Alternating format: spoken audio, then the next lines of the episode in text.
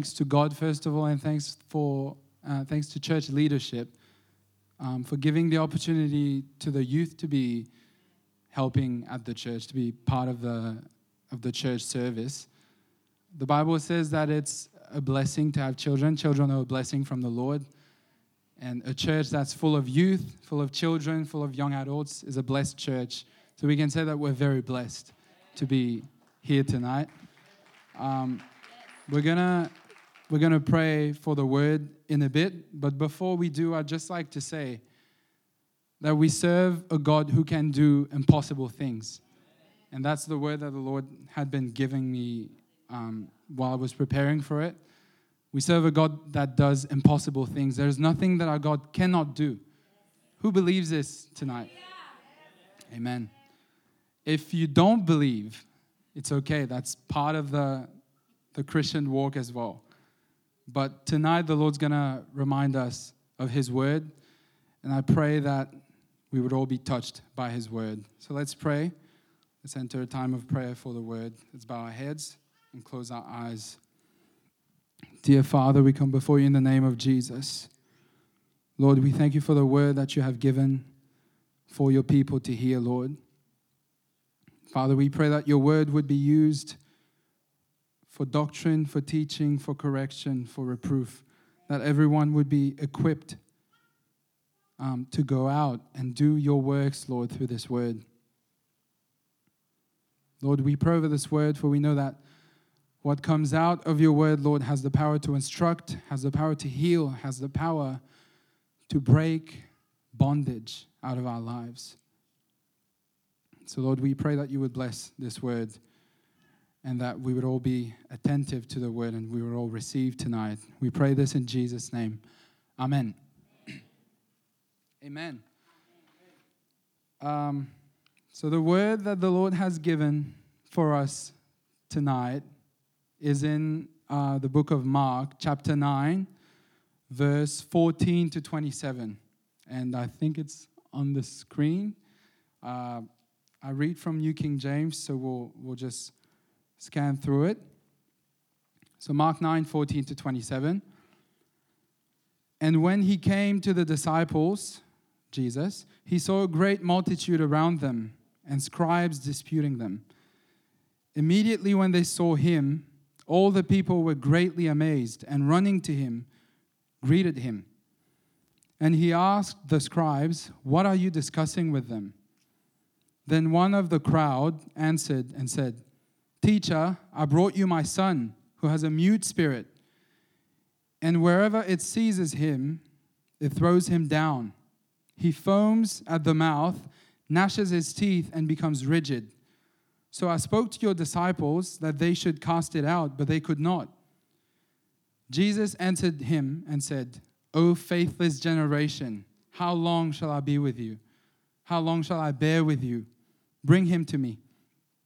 Then they brought him to Jesus.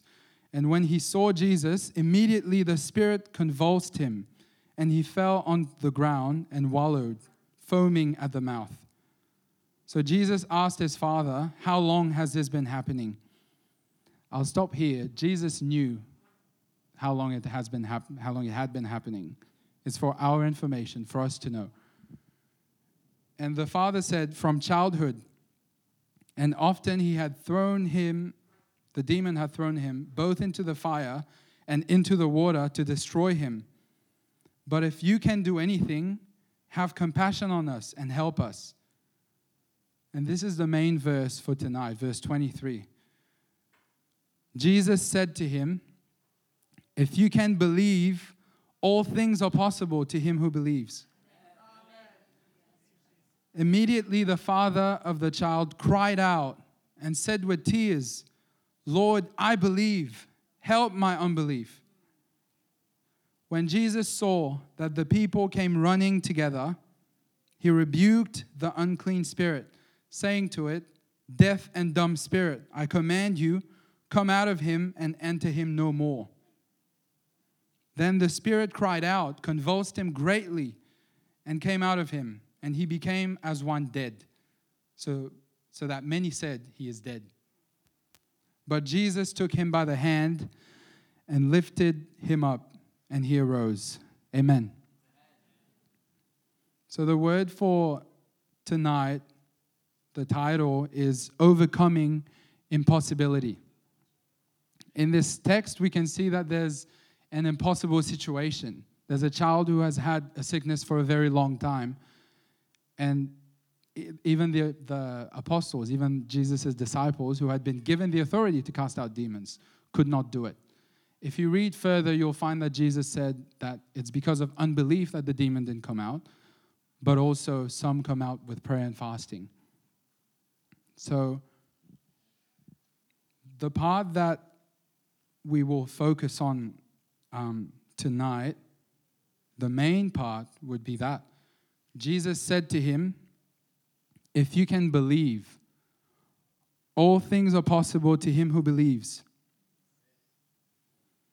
Now, this is, this is a very important sentence because if you flip it the other way around, you could say, All things are impossible to him who does not believe. This is important for us to know as Christians because many times when we go through life, the ups and downs of life, even as we walk with God, we get disappointed because things happen. And the disappointment can lead us to have unbelief within us. And if we have unbelief, then many things will be impossible. Things that we should see as possible will seem to us as impossible.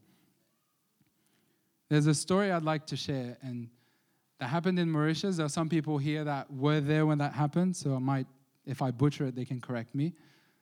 Uh, in the 80s to 90s, there was a revival in Mauritius. That's where my family comes from. And there was a work of God that happened. There were many people that gave their lives to Christ from idolatry. And um, there's a story of a lady who walks with God who had to go to the hospital to, to see her son because her son was trouble. And um, coming out of the hospital, she saw a woman weeping. And she told the woman, What, what is the problem? How can I help you? How, wh- why are you crying? And it was at the bus stop outside the hospital. And the woman, as she was crying, she said, My son, his name is Mario. He works at a lab. He's a scientist, and he was exposed to a chemical, and it fried his brain. He became a vegetable. He was in the hospital. There was no hope for him. And the, the woman of God told to that lady that was crying, Come to church. Here's the address to church. I'll pray for you, but come to church. I'm sure that God will heal your son.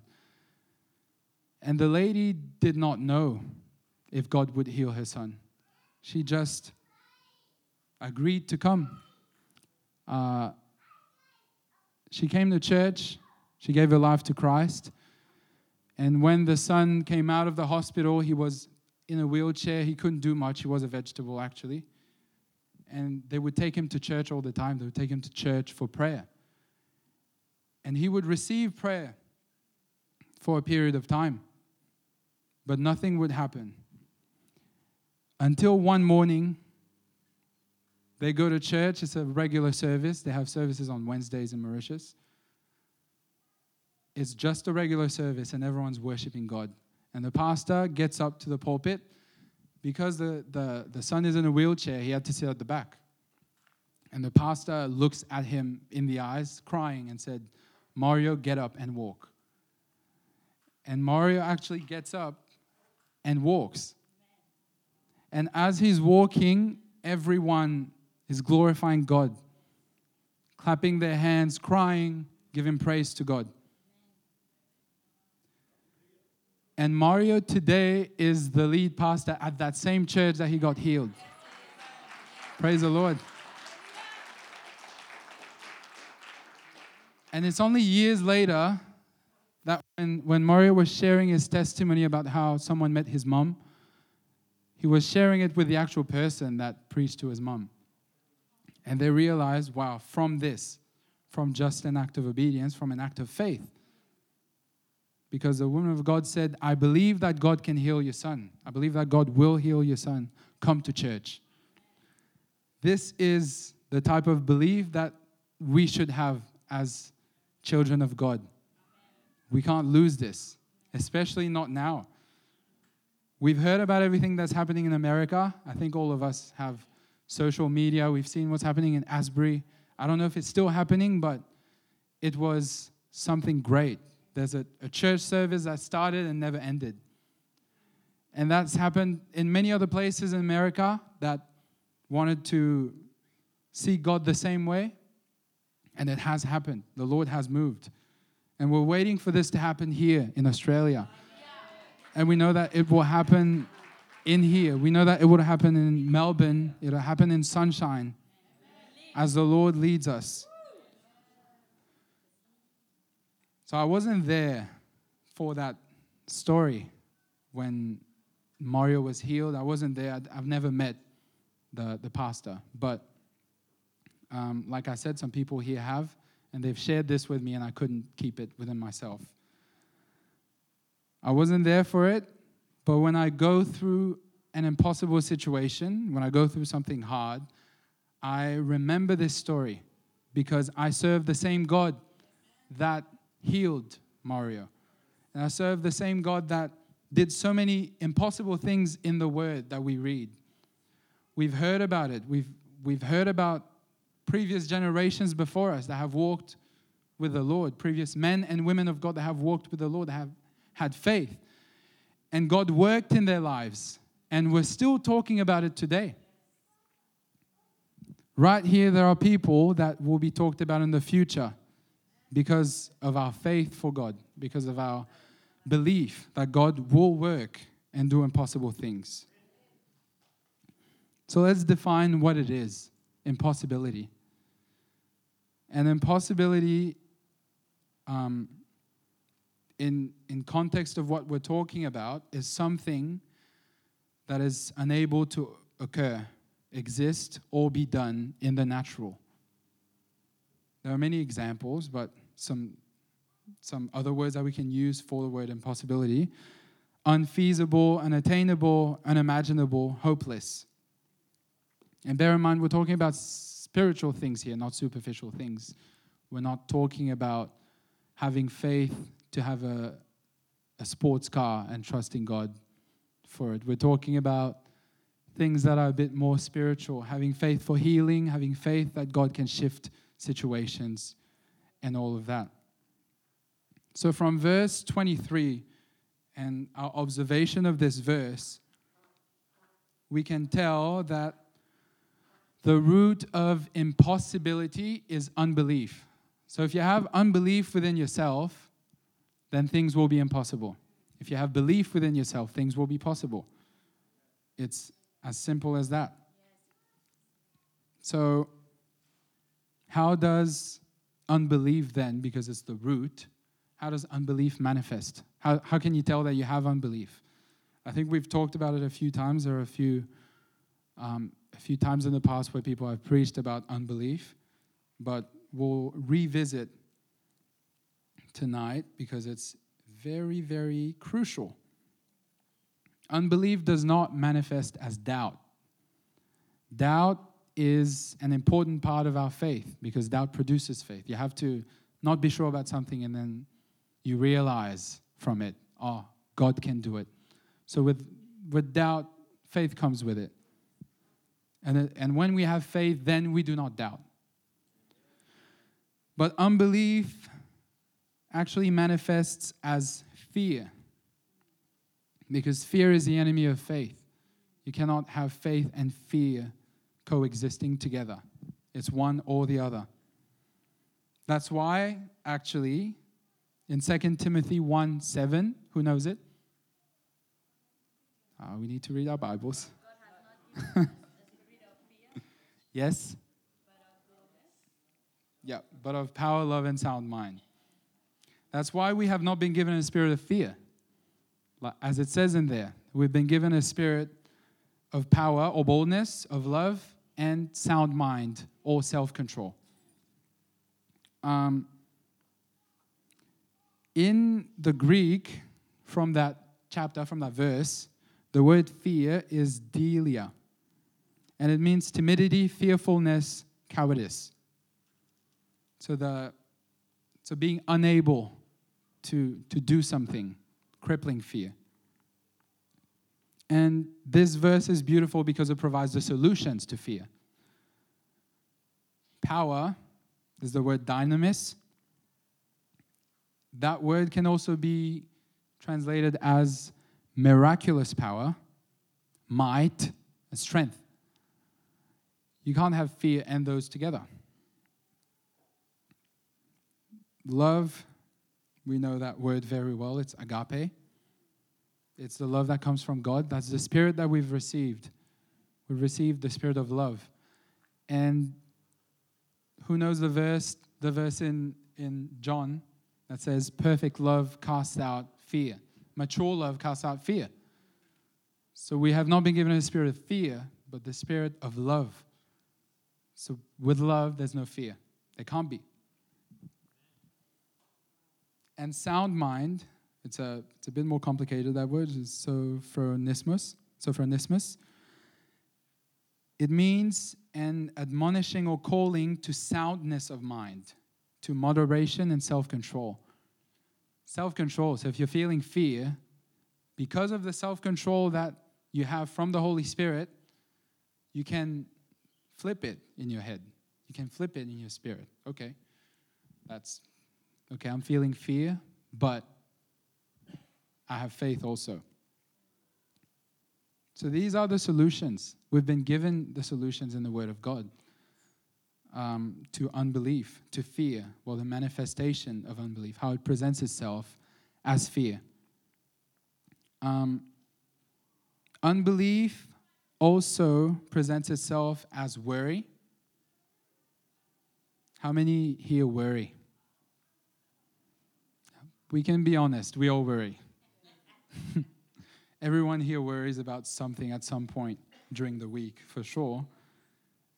Uh, we have been commanded not to worry. Jesus said, "Do not worry," and that's His own words. It's not. Um, it's not from the Old Testament. It's not from um, an epistle. It's Jesus Himself in Matthew six, which we'll read quickly. It doesn't have to come up on the screen. It's okay. We'll read it just quickly.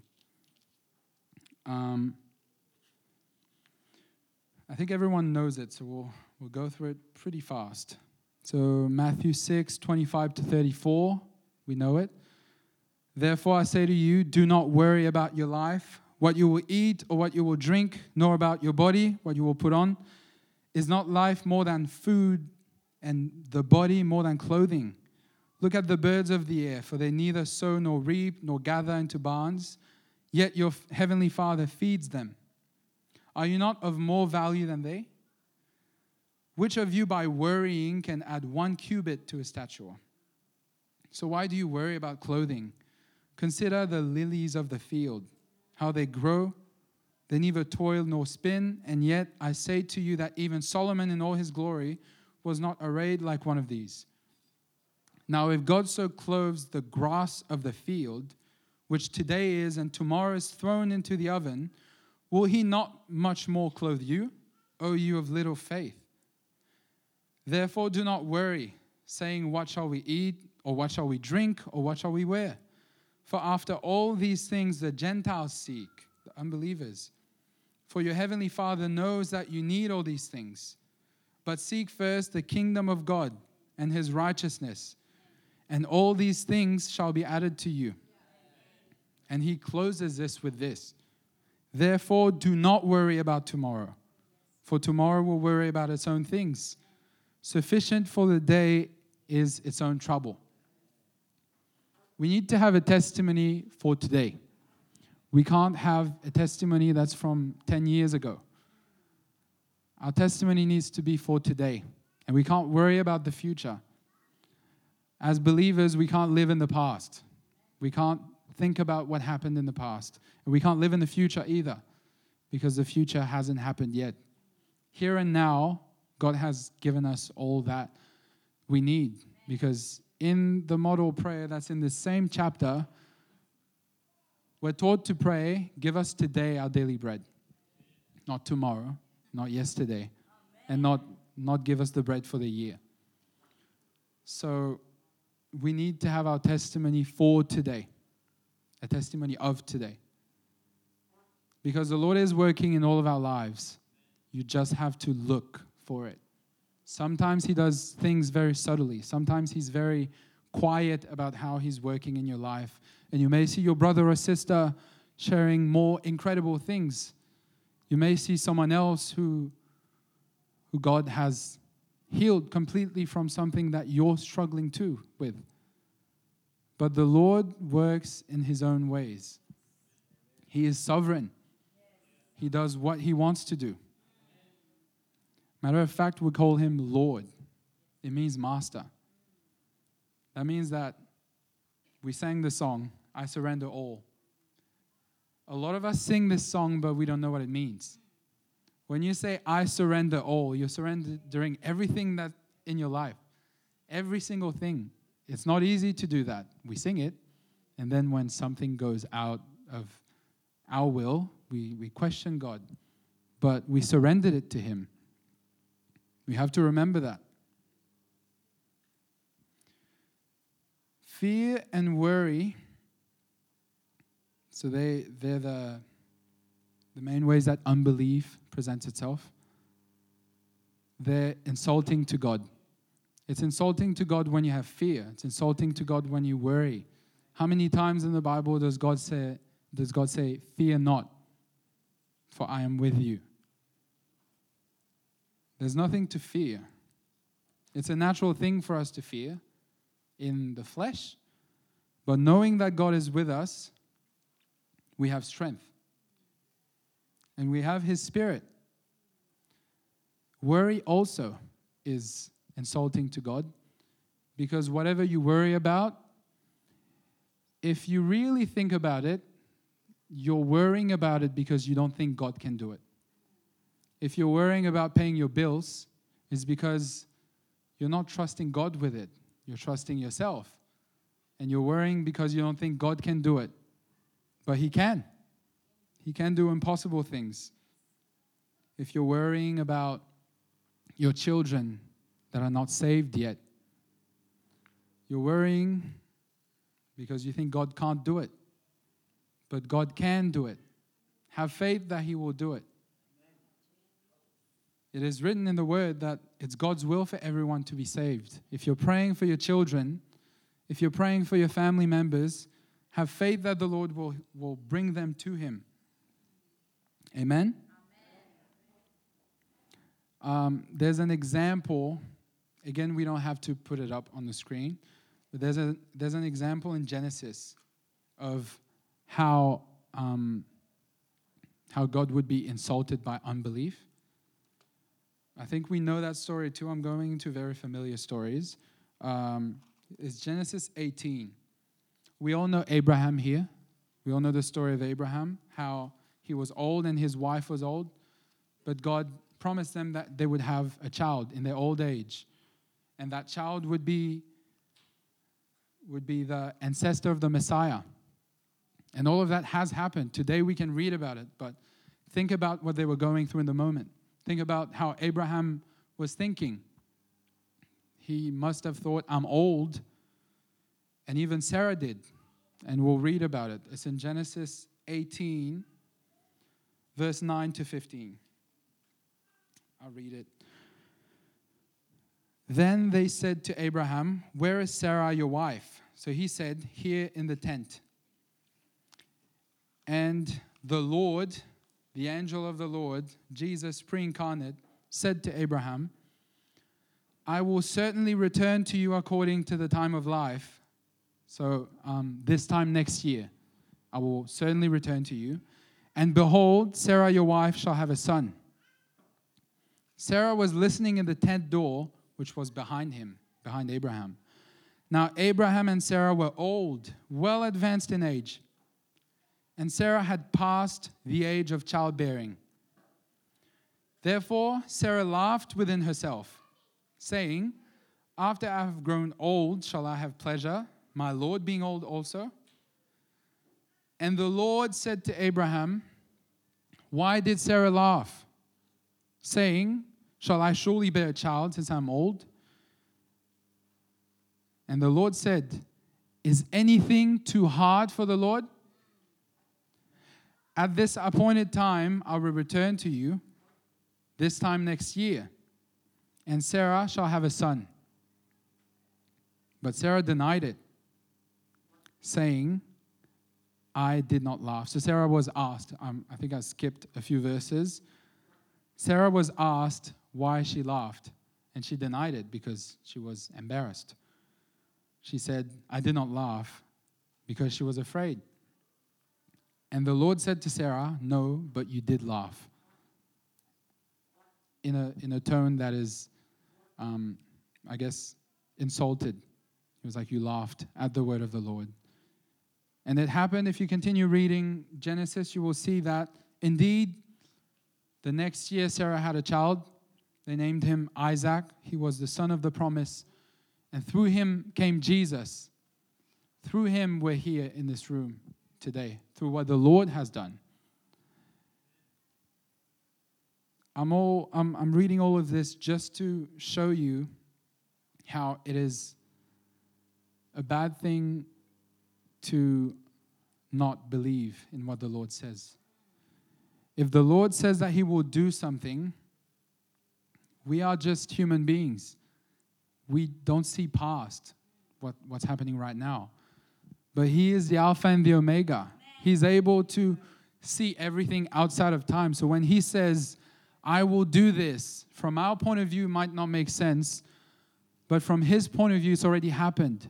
He's already done it. So, whatever you're be- believing God for tonight, whether it's healing, whether it's a, it's a personal situation, whether it's your marriage, whether it's your finances, believe in the Lord. If He has given you a word and said that He will do it, have faith that He will do it. Do not doubt, do not have fear, do not worry, because the word of the Lord is true. If there's anything that is true, is the word of the Lord. I could say things and not do them. So could Pastor Jeb. So could anyone in this room. We can do things and not do them. We can lie. We can deceive. We can disappoint. But God will not lie to you. God will not disappoint you. Matter of fact, He will do above what you expected.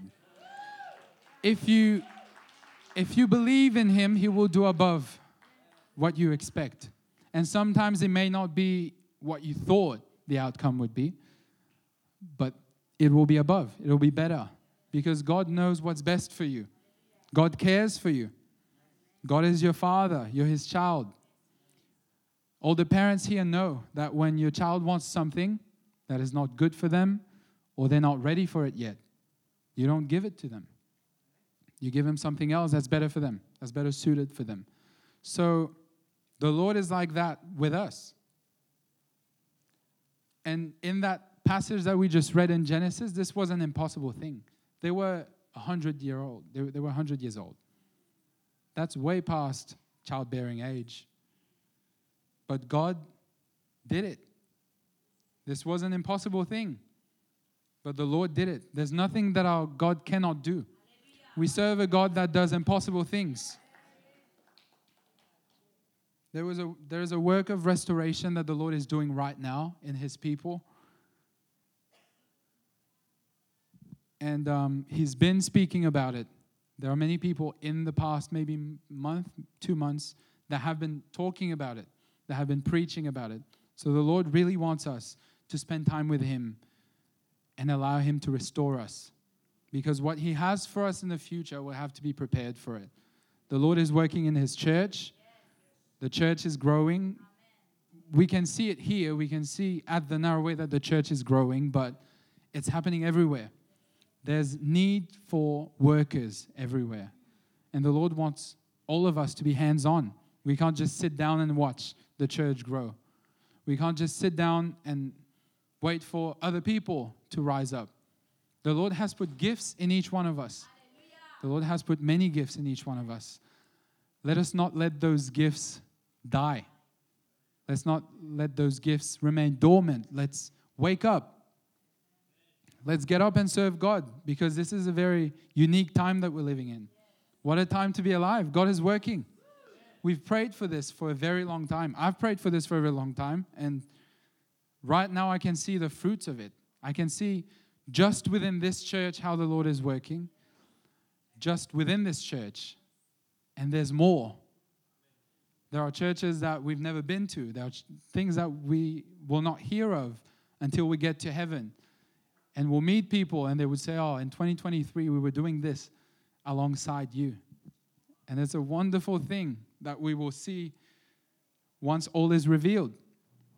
There could be someone that you have at work, at school, or just a, a distant friend or relative that has given their lives, their, their life to God, and you don't know about it. It could be through what you've done. It could be through the seeds that you've planted. Someone, someone else has watered, but God brings the increase. The Lord's bringing increase in this season. Sometimes God wants to do something right now, but we delay Him with our unbelief. We can say that we have faith, but sometimes our, our faith is that God will do it later. Not now, Lord. I'm not, I'm not ready for this. I'm not ready to go out and preach. But there's someone out there that needs it. So, yes, sometimes God wants to do something right now, in the moment. But we try to delay the hand of God with our unbelief. Not believing, I'll say this, not believing that He can do it now, but later is also unbelief. Because if God decides to do something right now, He can do it right now. If He decides to do it later, He can do it later. If He decides not to do it, He can not do it. In His time, exactly. But we need to believe.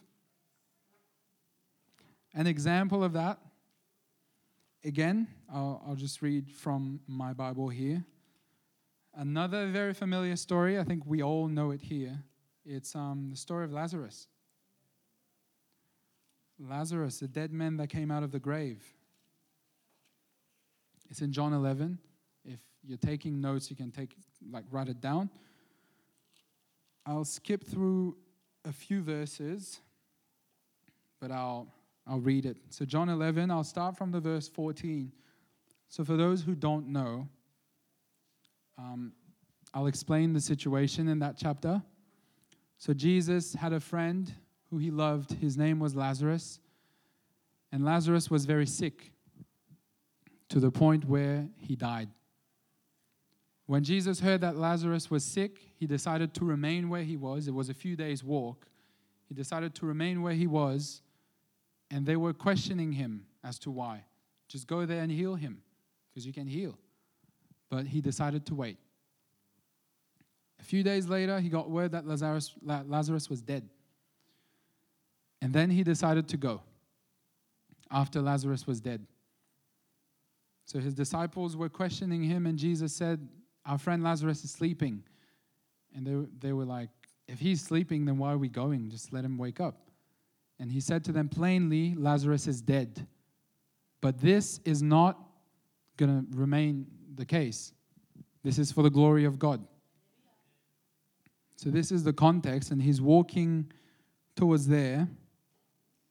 And we start at verse 14, which is what I just said. So Jesus said to them plainly, Lazarus is dead.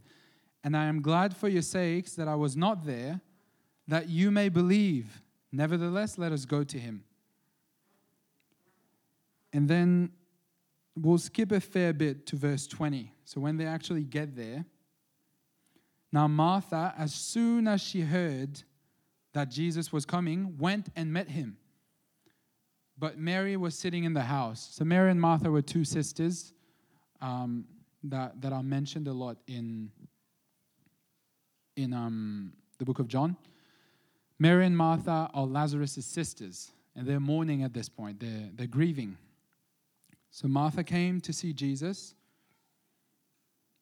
And Martha said to Jesus, Lord, if you had been here, my brother would not have died. But even now, I know that whatever you ask of God, God will give you. And this is important again. It's another verse 23 that we're going to stay on. Jesus said to her, Your brother will rise again. Notice how Jesus just said, Your brother will rise again. He didn't say when, he didn't give more detail. He just said, Your brother will rise again. But Martha instantly goes to the very far future. Martha said to him, I know that he will rise again in the resurrection at the last day. So she, she's already gone into the future already. She's already believed that he will do it but he won't do it now. He'll do it later. When, when everyone else is getting resurrected, he will, he will um, rise again. And this, again, is important. Verse 25 Jesus said to her, I am the resurrection and the life. He who believes in me, though he may die, he shall live and whoever lives and believes in me shall never die. Do you believe this? This is what he told her. He used the word believe a lot. So, belief is very important for us to have. We're saved actually by believing. Whoever believes in him shall not perish but have eternal life. But it doesn't stop there. We can't believe for our salvation and that's it. We have to believe for more things because God wants to do more things in us, through us. Your life doesn't end at salvation, it actually begins there. Your life with God begins at salvation. There's a big journey ahead of you. You can't exhaust all your belief supply in, in your salvation and you can't believe for anything else. He is a God who can do impossible things. There's nothing that our God cannot do. And she said to him, Yes, Lord, I believe that you are the Christ, the Son of God, who is to come into the world. And so Jesus explained to her that he is the resurrection and the life. But he still didn't say when Lazarus would rise up. He just wanted to see if she believed. So sometimes, even if we don't have the full capacity to believe that God will do something, He still does it for His glory because we will glorify Him when He does it. I'll skip a few verses again. I'll go to verse 32. Then, when Mary came where Jesus was and saw him, she fell down at his feet saying to him, Lord, if you had been here, my brother would not have died. Again, the same thing grief. Lord, why did you let this happen? How many times do we tell this to God? In the secret. We may not say it out in the open because people will judge us. If you tell God in front of others, Lord, why did you let this happen? People will point their fingers at you. They'll be like, oh, this one doesn't have faith. This one doesn't believe. But they're doing the same thing also but it's between us and God. It's, it's in private that we say this. And she was in private with Jesus here. And she said, Lord, if you had been here, my brother would not have died. And when Jesus saw her weeping, and the Jews who came with her weeping, he groaned in the spirit and was troubled. Jesus cares for us. When you cry out to him, he's not distant, he's not far away, just watching you cry. He's not far away just watching your situation. He's actually very close to you when you're in those times. He is very close. And we'll go into that a bit later with time uh, in Psalm 34.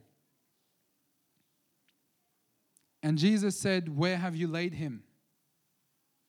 And they took him. They said, Lord, come and see. And Jesus wept. Again, Jesus cared for them.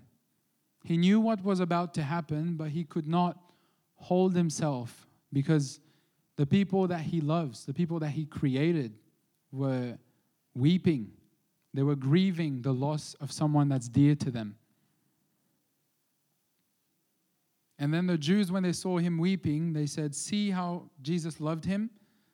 And some of them even said, Could not this man who opened the eyes of the blind also have kept this man from dying? There was still unbelief. Because, especially at this point, after four days, that's when, in, in Jewish belief, that's when the person's gone. They can't come back.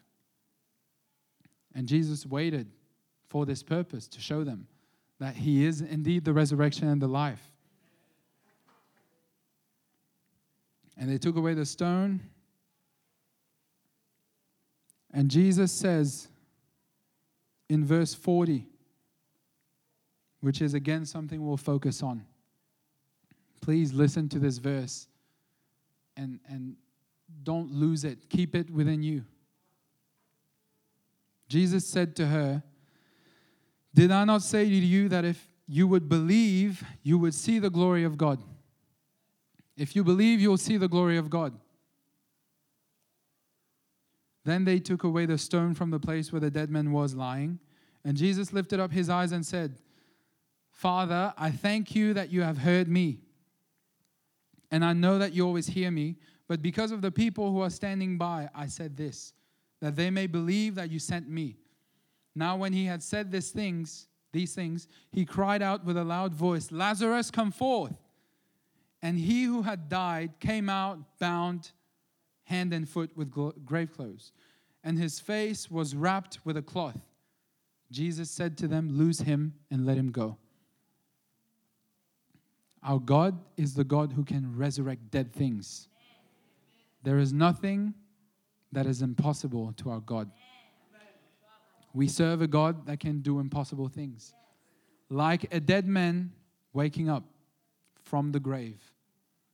They even said that at this point it had a stench because his body started to decompose. But there's nothing that can stop the word of the Lord. It was just one word. Jesus just said, Lazarus, come out. And someone was reminding me this week that well, Jesus had to be specific.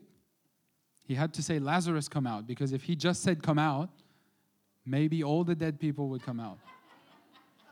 So it, it had to be Lazarus. Jesus had to be specific. this is the power of our God.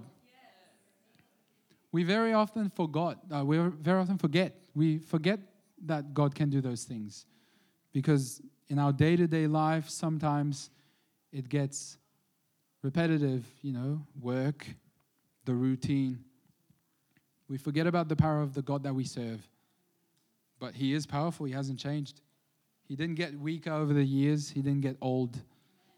God is still who He is back then. He's, he's the same yesterday, today, and forever. He has not changed.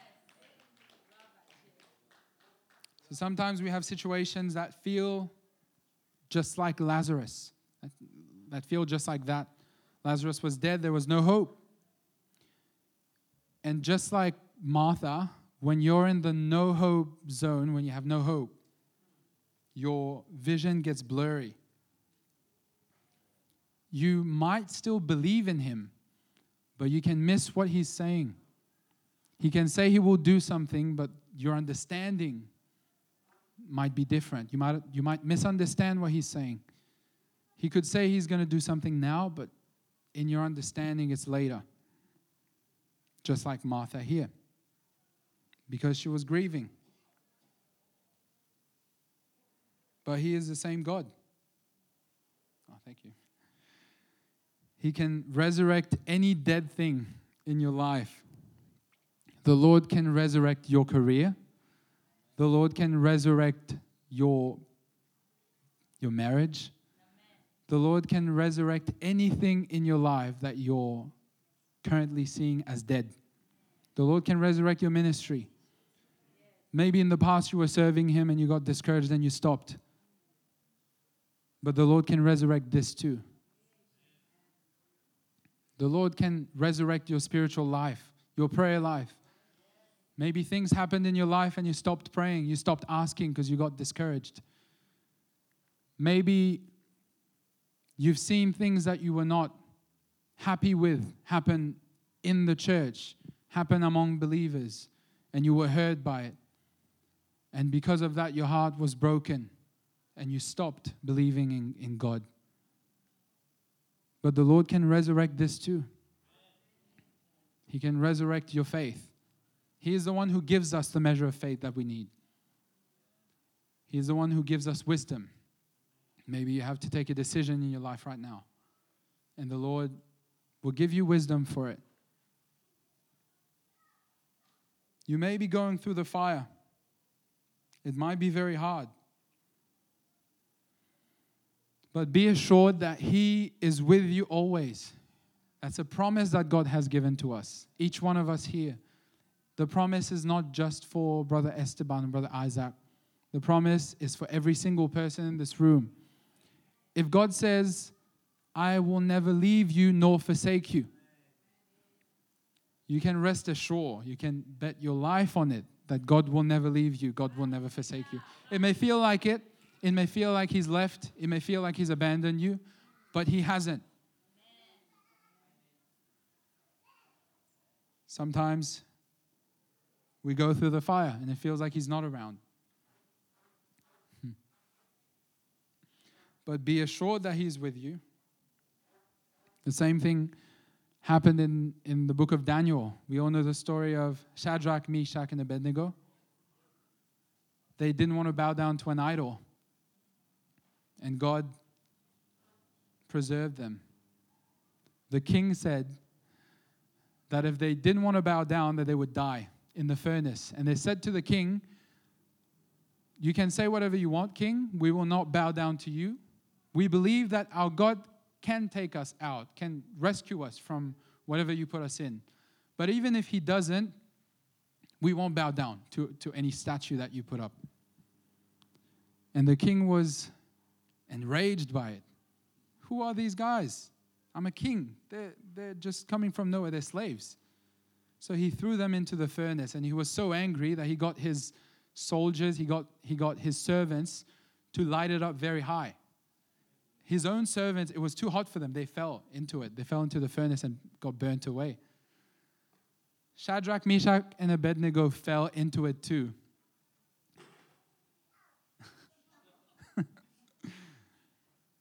They fell into the furnace while still bound. And when they looked into the furnace, they saw a fourth man with them, and he looked like the Son of God. His countenance was like that of the Son of God. Jesus is not just in the New Testament, brothers and sisters. Jesus is in the whole Bible. And he was with Shadrach, Meshach, and Abednego, and they did not get burned. They were in the fire, they fell into it, but they were not burned from it. There's a promise in Isaiah that God gives us again. When you go through the fire, it will not burn you. When you go through the water, you will not drown. It will not overwhelm you. It doesn't say that we won't go through it, but it does say that we will come out of it. So rest, rest assured of this. If you're going through the fire, whatever it is, God knows. If you're going through the fire, He is here in it with you. Whatever it is. And this is another encouragement again. In Psalm 34, which we briefly talked about a bit earlier. Psalm 34, I think, is one of our favorite songs here. We love to sing it. It's really hard to sing. As, in, as being in the worship team, it's really hard to sing, it's really hard to play on the instruments, but it's a beautiful song of, well, here the title says, The Happiness of Those Who Trust in God. Trusting, is, trusting in God is a beautiful thing. So I want to read Psalm 34. They can put it up on there, but it's a different translation. So I'll, I'll read from the New King James. It will be a bit different, but you can follow. So I'll read from verse 15 to 22, and I'll exclude verse 16 and 21. Amen. The eyes of the Lord are on the righteous, and his ears are open to their cry. The righteous cry out, that's verse 17. The righteous cry out, and the Lord hears and delivers them out of all their troubles. The Lord is near to those who have a broken heart and saves such as have a contrite spirit. This is a good verse, verse 19. Many are the afflictions of the righteous, but the Lord delivers him out of them all. Amen. Verse 20 He guards all his bones, not one of them is broken. How safe is that? How close is God to us? And verse 22 The Lord redeems the soul of his servants, and none of those who trust in him shall be condemned. Amen. Do we believe this tonight? Do we believe that the Lord is with us? Do we believe that indeed when we cry out to Him, He hears? Do we believe that even if we go through hard things, the Lord delivers us out of it? Because He does. And there are times where it seems like there is no way. It seems like there is no way out. You're stuck in a situation, you're stuck in trouble and you ask God, help me, because no one else can. Sometimes He does it instantly, sometimes He doesn't. You just have to wait. When you wait on the Lord, He'll renew your strength. He'll give you strength to wait. He won't leave you by yourself. He will never leave us, He will never forsake us. This is our confidence that we have as believers when we gave our lives to Christ, we gave all of it to Him. We said, I surrender all. That's everything. That means that He is with us in everything. He's not with us just when we're at church, He's not with us just when we're doing very good financially or at work. He's not just with us when we're succeeding and absent when we're failing. He's even with us even when we're committing sin. He is with us and He's urging us to stop. The Lord is with His people. The Lord's promise is true. He does not leave His people. Trust in Him, put your faith in Him. There's no one else you can put your faith in, by the way. If you try to put your faith in your pastor, it won't work. The pastor can only do so much. If you try to put your faith in your marriage, in your spouse, it won't work. People, when you deal with people, there will always be disappointment. But when you deal with God, He will not disappoint you. You will not be disappointed with God. Be sure of that. We're about to close. And I want to close with this verse because we've talked about it, but we haven't read it. And this is a verse that always makes me feel better. It's Ephesians 3, verse 20 and 21. Again, something familiar, something that we've all read. I'll read it. Now, to him who is able to do exceedingly abundantly above all that we ask or think, according to the power that works in us. To him be the glory in the church by Christ Jesus to all generations, forever and ever. Amen. Amen. Amen. Hmm. He's able to do exceedingly abundantly above what we can ask or think. So when you pray to God, you ask about something, but He's able to do above this. He's able to do the thing that you think is impossible. The He's able to deliver the outcome that is not likely to happen. This is the God that we serve. Do you believe that this is the God that you serve?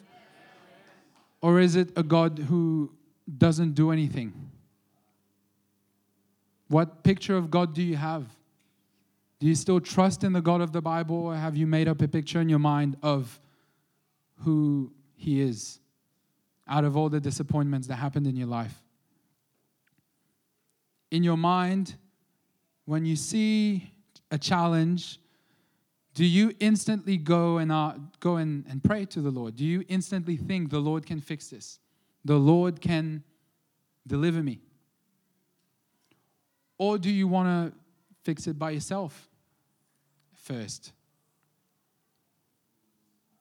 It's very important that we do not forget who God is. It's very important that we do not make up an image of God within ourselves of who we think He is. Because who He is is clearly mapped out in the Bible. So, our brothers and sisters, read your Bible. I like um, some pastors, they say that, you know, the Bible is a very interesting book to read in between Sundays. It's true. It's a very, very good book to read. It's multiple books, actually. It's a story written by multiple people throughout generations, and it all connects because it's, impi- it's, because it's inspired by the Spirit of God. So read your Bible because that's where you're going to find out about who God is. You cannot be deceived if you know the Word of God. Because whatever God will say to you, it will be confirmed in His Word. Whatever God will reveal to you, His Word will also reveal the same thing. So spend time in the Word of God. This is it's our weapon. It's the sword of the Spirit. This is what we need to fight the enemy. The enemy is attacking. I can tell the enemy is attacking a lot of us. But the sword of the Spirit is our offensive weapon. We need to know the Word of God. Read your Bible. Do a Bible plan on the app. When you're going to work, when you're driving to work, listen to it. You can press play on the Bible app, it, it, it plays out someone reading it. So you don't have to be actually reading it, you can listen to it. Because this is how you get closer to God. He has given us His word. That's for us today. That's why we have it. There are people that didn't have this in past generations. The Bible used to be in Latin, and only people, people that knew the language could know it. Only priests could read the Bible. The common people could not read it at some point in history. But now we have it in English. We have it in multiple translations. There, there are some that are a bit easier to understand, even. We have it in Spanish, we have it in French, we have it in a lot of languages. The Bible is accessible to us, there's no excuse. Spend time with the Lord because it's in His presence that you will have the peace that you need to go through whatever situation you're going through. It's only in His presence. David says in Psalm 118, he says, I was young and now I'm old, but I've never seen the righteous forsaken, nor his children beg for bread. So the Lord is with us. The Lord has not left us. It may feel, feel hard sometimes when we go through tough situations, but the Lord has not left us. And um, we're going to close in prayer. We're going to call up the worship team. And if anyone here needs prayer, we have the, the pastoral team here that can pray for you for anything that you're going through, any prayer that you might need right now. You can come forward um, now or after the service, and the people will pray for you here.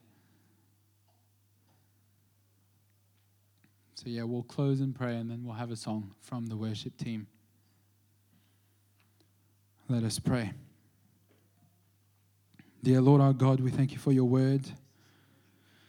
We thank you, Lord God, that your word is living and active and as sharp as a double edged sword, Lord, and pierces through us. It pierces even through the division of soul and spirit, of bone and marrow. Lord, we thank you that you've spoken to your people today, that you've touched our hearts, O oh Lord.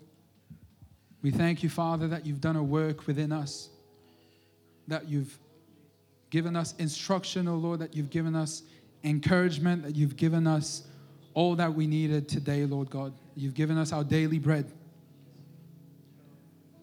Oh Lord God, I pray over every single person who's going through something impossible,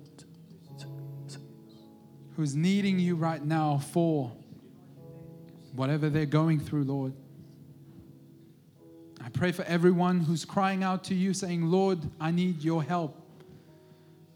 Lord, I pray that your, your righteous right hand would be upon them, Lord, that you would deliver them out of trouble. I pray, Lord, that you would be a fortress to them, that you would deliver them, Lord God. Just like you said to Jeremiah, Lord, I am with you to deliver you. Lord, I pray that you would be with them to deliver them, Lord God, from any situation that they're going through. Lord, may your name be glorified tonight through all the hearts that you've touched, all the all the transformations that are happening right now by your spirit, all the work that you're doing in your people, Lord God. May your name be glorified. Amen. In Jesus' name, amen.